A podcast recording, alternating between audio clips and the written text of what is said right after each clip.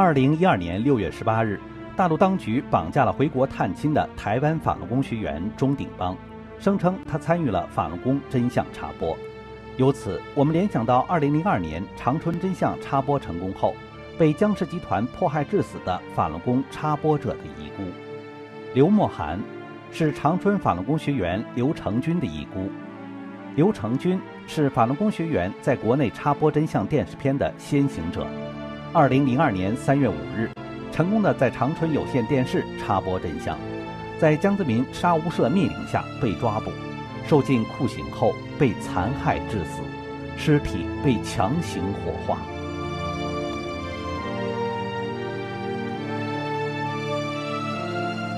侯雨辰，吉林法轮功学员侯明凯的遗孤；刘天纯，吉林法轮功学员刘海波的遗孤。侯明凯和刘海波都是和刘成军一起成功完成插播真相的法轮功学员。他们在2002年先后被非法抓捕后，被酷刑折磨致死。今天，在我们缅怀插播者先驱、赞叹他们的正义和勇气的同时，请关注他们身后的。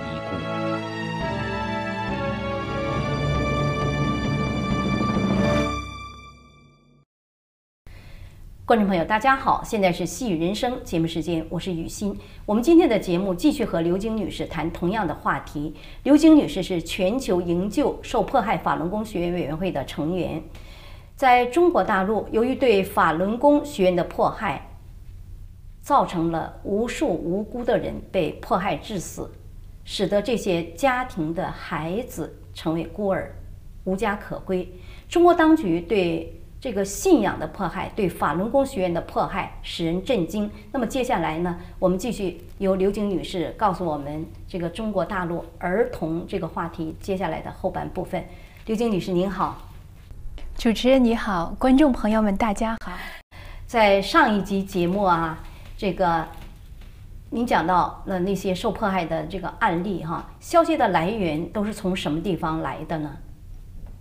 啊，我可以告诉您哈，告诉那个观众朋友们，我们全球营救呢做了大量的呃调查工作，那其中有一些资料呢是有非常有正义感的那个人士给我们提供的，其中包括一些法轮功学员他们描述自身的那个遭遇，那还有呢是他们的朋友或者是家属，一些在场的目击者，甚至呢出乎我们的意外啊，有一些是那个在监狱服那个刑事犯的犯人。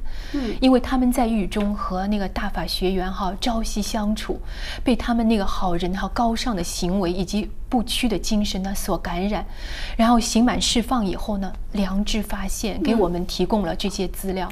在这里呢，我也想告诉我们观众朋友，那这些人呢，都是冒着生命危险，就是他们自身也可能遭到，就是说这样的迫害。我们一开始提到的一个老年妇女被打死这个消息，他们只是怀疑哈那个妈妈可能把这个消息曝光以后呢，就把他迫害到这种程度。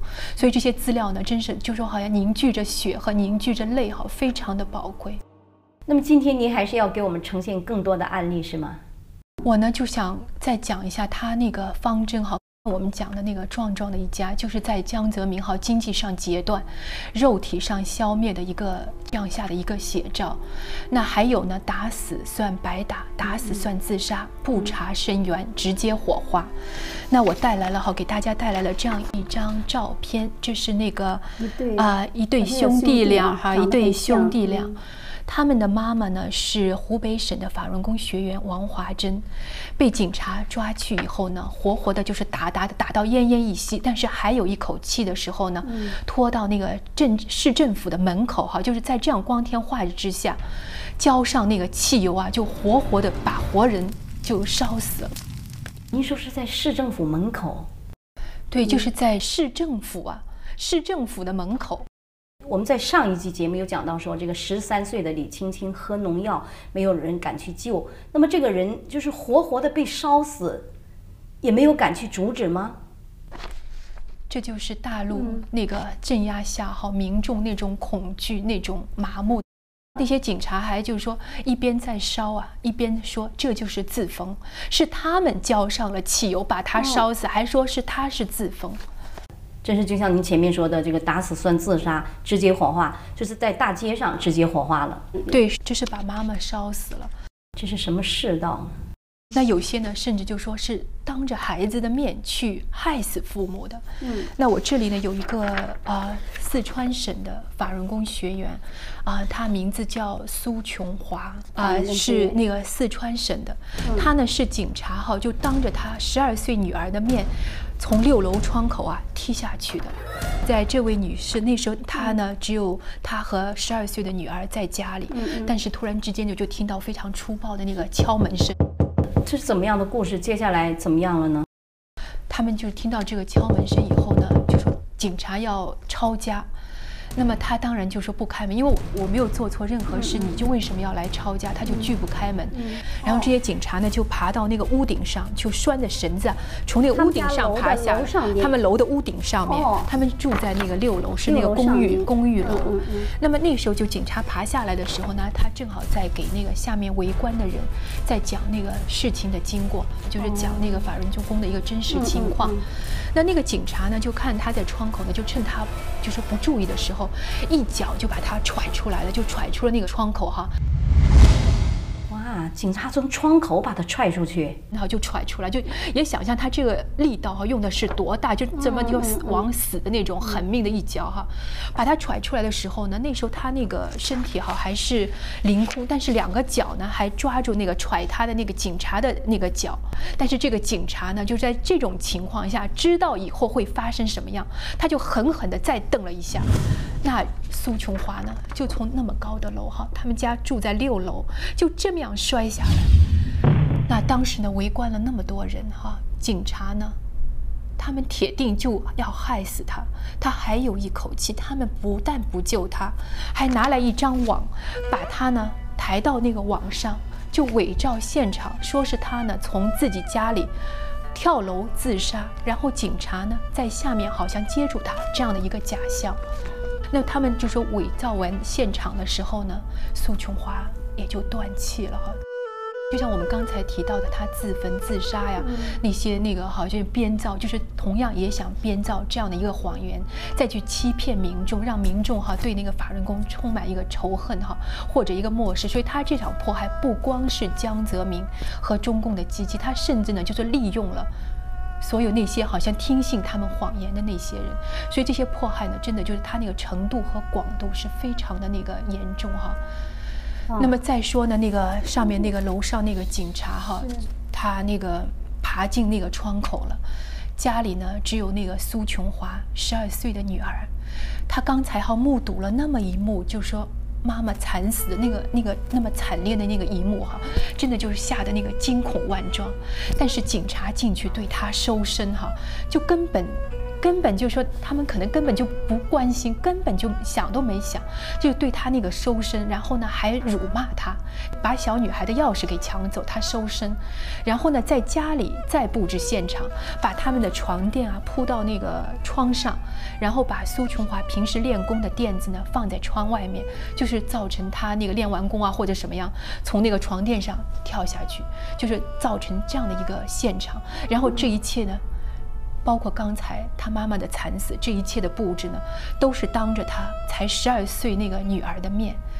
那好在呢，就说楼下有三四百双眼睛，他们呢告诉世人，告诉我们，苏琼华是被警察害死的，不然的话又会造成一起怎样的冤案呢？在中国，多少家庭这样的画面被撕得粉碎了？嗯，那比如说刚才那个最早的时候就说提到的李艳娜，她那个十天的婴儿就沦为囚徒。那这儿呢，我再给您哈观众朋友们呃看一幅，这是一幅油画。是一个画家呢，就说根据一个真实的故事而创作的。嗯嗯。那这个儿童呢，啊，也是在四川省哈。刚才我们说的苏琼华，他也在四川省，那边迫害非常的严重。那个孩子两岁的时候呢，就随着练法轮功的爸爸妈妈和奶奶，被关到了那个镇政府。先是呢，这个孩子跟妈妈关在一个破屋子里，然后便桶呢就放在这样同一个房间里头，就是每天蚊虫叮咬。蛆虫满地。他们家里呢付不起那个巨额的罚款，然后他们四个人被带到那个彭州市的看守所。根据那个知情的人形容呢，这个孩子啊，每天就用小手拍打着那个栅栏门哈，就说放我出去，放我出去。嗯，那这个是天赋孩子的权利，但是孩子从两岁开始就被剥夺了，就随着妈妈就说长期的那个。关在那个监狱里头哈，那长期的吃那个牢饭，面黄肌瘦。当我们得知消息的时候呢，有境外的记者打电话去询问这个孩子的情况的时候呢，不仅大吃一惊，那里啊不仅囚禁了一名儿童。嗯嗯。这儿呢还有一个嗯小宝宝的照片哈，这是小宝宝一岁多的时候和妈妈依偎在妈妈怀里的一张非常亲密的照片。这个小宝宝呢今年已经六岁了，但是他已经有四年多啊没有见到妈妈了。爸爸妈妈呢都是法轮功学员，被非法关押了。嗯嗯，那孩子呢就跟着姥姥过。姥姥呢也是法轮功学员，但是呢，她被那个保安科长期的那个监视，其中呢有十九个月，他们家的房门是反锁的，然后家里的电话线呢被切断了，在这当中呢有六个月根本就不让他们出门，不见任何人。姥姥也修炼法轮功，所以呢，他们就开始在家就说监视奶奶，就是这样是行动哈，完全是受到监视和那个控制的。嗯嗯嗯那祖孙俩了，为为了避免被饿死呢，只能就说盐巴哈炒着饭吃。啊，那还是那个那个老人哈，一个孩子就是这样的过日子。那吃饭怎么办？出去买菜买米呢？不可以，甚至呢，就说连春节啊都不让你下楼。他们是住在楼上的。嗯，那宝宝慢慢长大了，他在楼上哈，看着楼下的小朋友们在下面自由的玩儿哈。那么他想春节哈，看着楼下爸爸妈妈哈带着孩子高高兴兴的穿着新衣服去买礼物。那他想春节他能不能？他最大的希望就是姥姥带他下去去玩一玩。是。但是连春节孩子都不能下去。去，那孩子就实在不理解啊，就那么小小的年龄，他就不知道为什么他做错了什么啊，遭到这样的一个遭遇，他呢就开始哭，哭的就说嗓子都嘶哑了。那一边的姥姥呢，也只能就说，他他无话可说，他怎么样跟孩子说呢？孩子太小了，他只能就说陪着孩子吧，就说不断的那个掉泪，也只能这样了。小时候的记忆是非常深的，在这个孩子的记忆当中，他的生活就是这样的一种形式。那还有呢，就说连孩子那个生存的权利和生下来的权利都完全剥夺了。一个怀孕已经九个月，就说临产期的那个孕妇啊，她是一名法轮功学员。那些警察呢，就为了把她投进看守所，就把她拖去呢，强行的那个打针呢，堕胎，就在她那个挣扎当中啊。把那个孩子打下，九个月的胎儿已经足月了耶！怀孕九个月，完全是足月的胎儿，他们就这样剥夺了，生杀予夺啊！我想您可能听说过哈，时下最热门也是中共非常胆寒的一本书哈，我带了这本书，叫《九瓶共产党》是。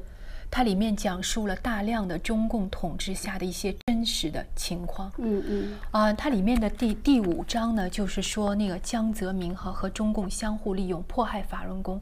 然后呢，他还在这一章的一开始的时候呢，举了这样一个例子，我给您哈还有观众朋友们念一下。嗯，好。黑龙江省万家劳教所。一个怀孕约五六到七个月的孕妇，双手被强行绑在横梁上，然后垫脚的凳子被蹬开了，整个身体被悬空，横梁离地有三米高，粗绳子一头在房梁的滑轮上，一头在狱警手里，手一拉，吊着的人就悬空，一松手，人就急速下堕。这位孕妇就这样在无法言表的痛苦下被折磨到流产。更残忍的是，警察让她的丈夫在旁边看着他妻子受刑。这个丈夫呢，就说托了人送了礼哈，好不容易去监狱去见一次自己就是想念的妻子，他居然没想到，他看到的是这样一幕，就是那么残忍的。然后他们就说，他们的胎儿啊，就是眼睁睁的就这么流流血这样流下来的。然后这位这位丈夫说：“我再也不要来。”您前面所讲的呢，都是对法轮功学员肉体上消灭、精神上搞垮的这个案例，而这些法轮功学员的孩子们也亲身经历了苦难。听说在中国大陆还有很多的儿童，他们本身也修炼法轮功，能了解一下他们的情况吗？那这些孩子呢？哈，轻者被学校开除，就剥夺了那个上学的权利；那有的呢，就是那个酷刑伺候了。嗯，那我知道呢，有一个十几岁的女孩啊，也是一个小学员哈，叫韩天子。嗯，那警察在她的那个非常那个凄楚的那个惨叫声中啊，用电棍电了连续电了三四个小时。哇，您是说电一个小女孩，用那种高幅的那个电棍呢电这个小女孩子？那这女孩子呢被电的就是浑身啊都是伤。那他后来出来以后呢，在那个小号里折磨出来以后呢，看到他的大人呢都哭了。那其中有一些是法轮功学员，他们可能不曾为自己所遭受的那个同样的那个酷刑而流一滴眼泪，但是看到孩子被折磨的这样，他们都忍不住的流泪了。那您希望观众朋友和社会各界怎么样的帮助呢？停止中共这场灭绝人呃就人性的，而且是群体灭绝式的那个镇压。那希望呢释放所有被非法关押的大法弟子，还给孩子们哈他们日夜思念的爸爸妈妈、姥姥姥爷、叔叔阿姨。那有孩子啊，有一个孩子说过这样的一句话，对我印象非常的深刻。孩子的爸爸妈妈呢被迫流离失所。在临行之前呢，把孩子交给了友人啊，代为照料抚养。那在分手的时候呢，孩子大哭着说道：“没有坏人的时候，你们要来接我回去啊！”所以希望这个孩子还有许多千千万万的孩子，他们的这种等待哈不会太久。这个孩子告诉他的爸爸妈妈说：“没有坏人的时候，就来接他。”刘晶女士，你们近期营救的情况进展如何呢？嗯，在说那个进展之前哈，我还带了一张那个照片，还有这个孩子的那个作品。嗯，那这个九岁的女孩呢叫马凡，她曾经是一个哈非常快乐的孩子。嗯嗯。但自从呢她的爸爸妈妈因为修炼法轮功呢，双双被关押进了看守所以后呢，快乐的马凡再也不快乐了。他没有爸爸妈妈，他自己手贴的哈那个纸贴画，这是他自己弄的。他呢就梦想着他的爸爸妈妈会在月亮上，因为为什么呢？那里啊没有坏人可以抓到他们。他因为在那边，他不知道他妈妈能够逃到哪里去，爸爸妈妈能够怎么样躲避这场迫害。他说他梦想着他爸爸妈妈到月亮上去，他也梦想着他也能够到月亮上去。那这样呢，没有坏人的追捕，他就可以和爸爸妈妈永远的在一起。这个小女孩在中国大陆的那样一种的这个压迫的环境下，她不知道天外还有天，还有自由正义在向他们招手。对。啊，也希望哈，我们所有善良的人哈，能够有一天哈，告诉这些孩子们，就像刚才那个小马凡的梦想，这不是梦想，也不用到月亮上去，因为我们真的相信，在人世间哈，正义一定会战胜邪恶的。另一边就好。对，目前呢，镇压好还在进行着，我们在不断的呼吁。那我们希望呢，就是说保护这些孩子，把这些孩子呢。接到美国来，就像您刚才说的，所以呢，我们希望把他接到这个地方来，哈，在那个关爱的那个环境下，远离呢他们小小年龄哈难以承受的那种血雨腥风，好好的学习啊，健康的成长。我们希望呢，各国那个儿童团体、人权机构和慈善机构、政府机构以及各级哈有正义、有良知的人士呢，伸出救援的手，发挥那个全球营救的力量。我们希望呢，善良的人们给这些受难中的孩子们敞开我们关爱的胸怀，伸出温暖有力的手。是的。刘晶女士，最近呢，你们营救的这个活动哈、有一些什么样的具体安排呀，以及进展的情况都怎么样？啊，最近呢，在许多艺术团体的支持下，全球营救在各地哈举办了几场啊营救孤儿、营救这些儿童的慈善义演。嗯嗯，期间呢，发生了许多非常啊感人的故事哈。我就举其中的一个例子，就是在纽约曼哈顿的这场演出，其中呢有一支舞蹈叫做《童年》，其中有一首歌叫做《从啊在高呃暴风雨中高翔》。是有一个美国人呢，专门为这次演出而创作的。嗯，整个一个故事呢，就描述一个妈妈被绑架，那孩子回去家门紧锁哈，这样的一个痛苦的一个境遇。那刘晶女士她委托我让我呢给大家念一下这首歌的歌词啊。夜幕中，我看见你在流泪，我看见你被撕毁的衣衫和挂着伤痕的面孔。你说你的父母被绑架了吗，孩子？你的父母不会死。我的小莲花在黑暗中哭泣，在街头挨饿的莲花使我心碎。I see you drifting through the veil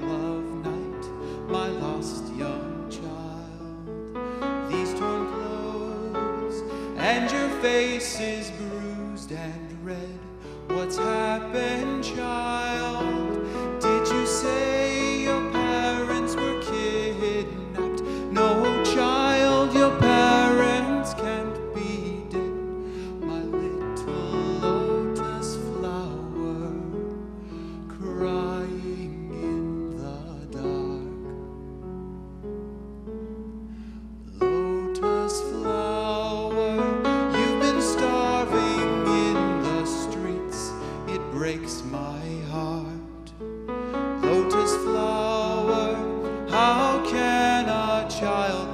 beat? It breaks my heart. Child,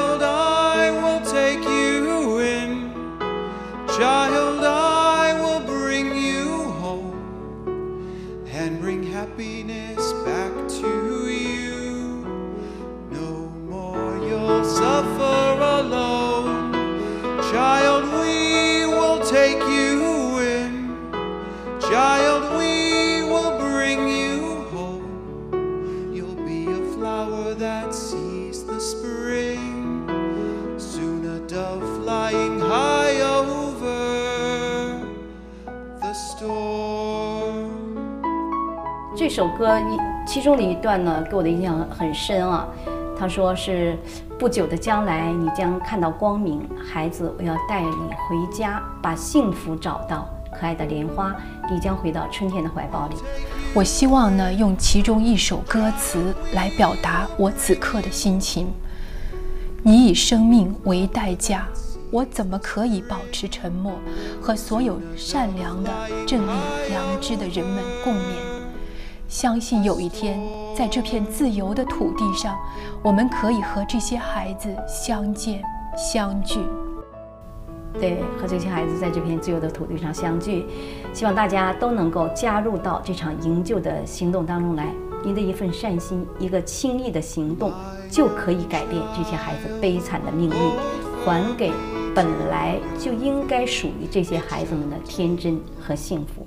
啊、我想介绍一下我们全球营救啊、营救他这些儿童的那个网址，因为这上面有呃更详细的情况哈。它是那个 www.rescueflgchildren.org，那个 FLG 呢就是法轮功的缩写。啊、那有意的观众呢，可以上这个网址去查询更详细的资料。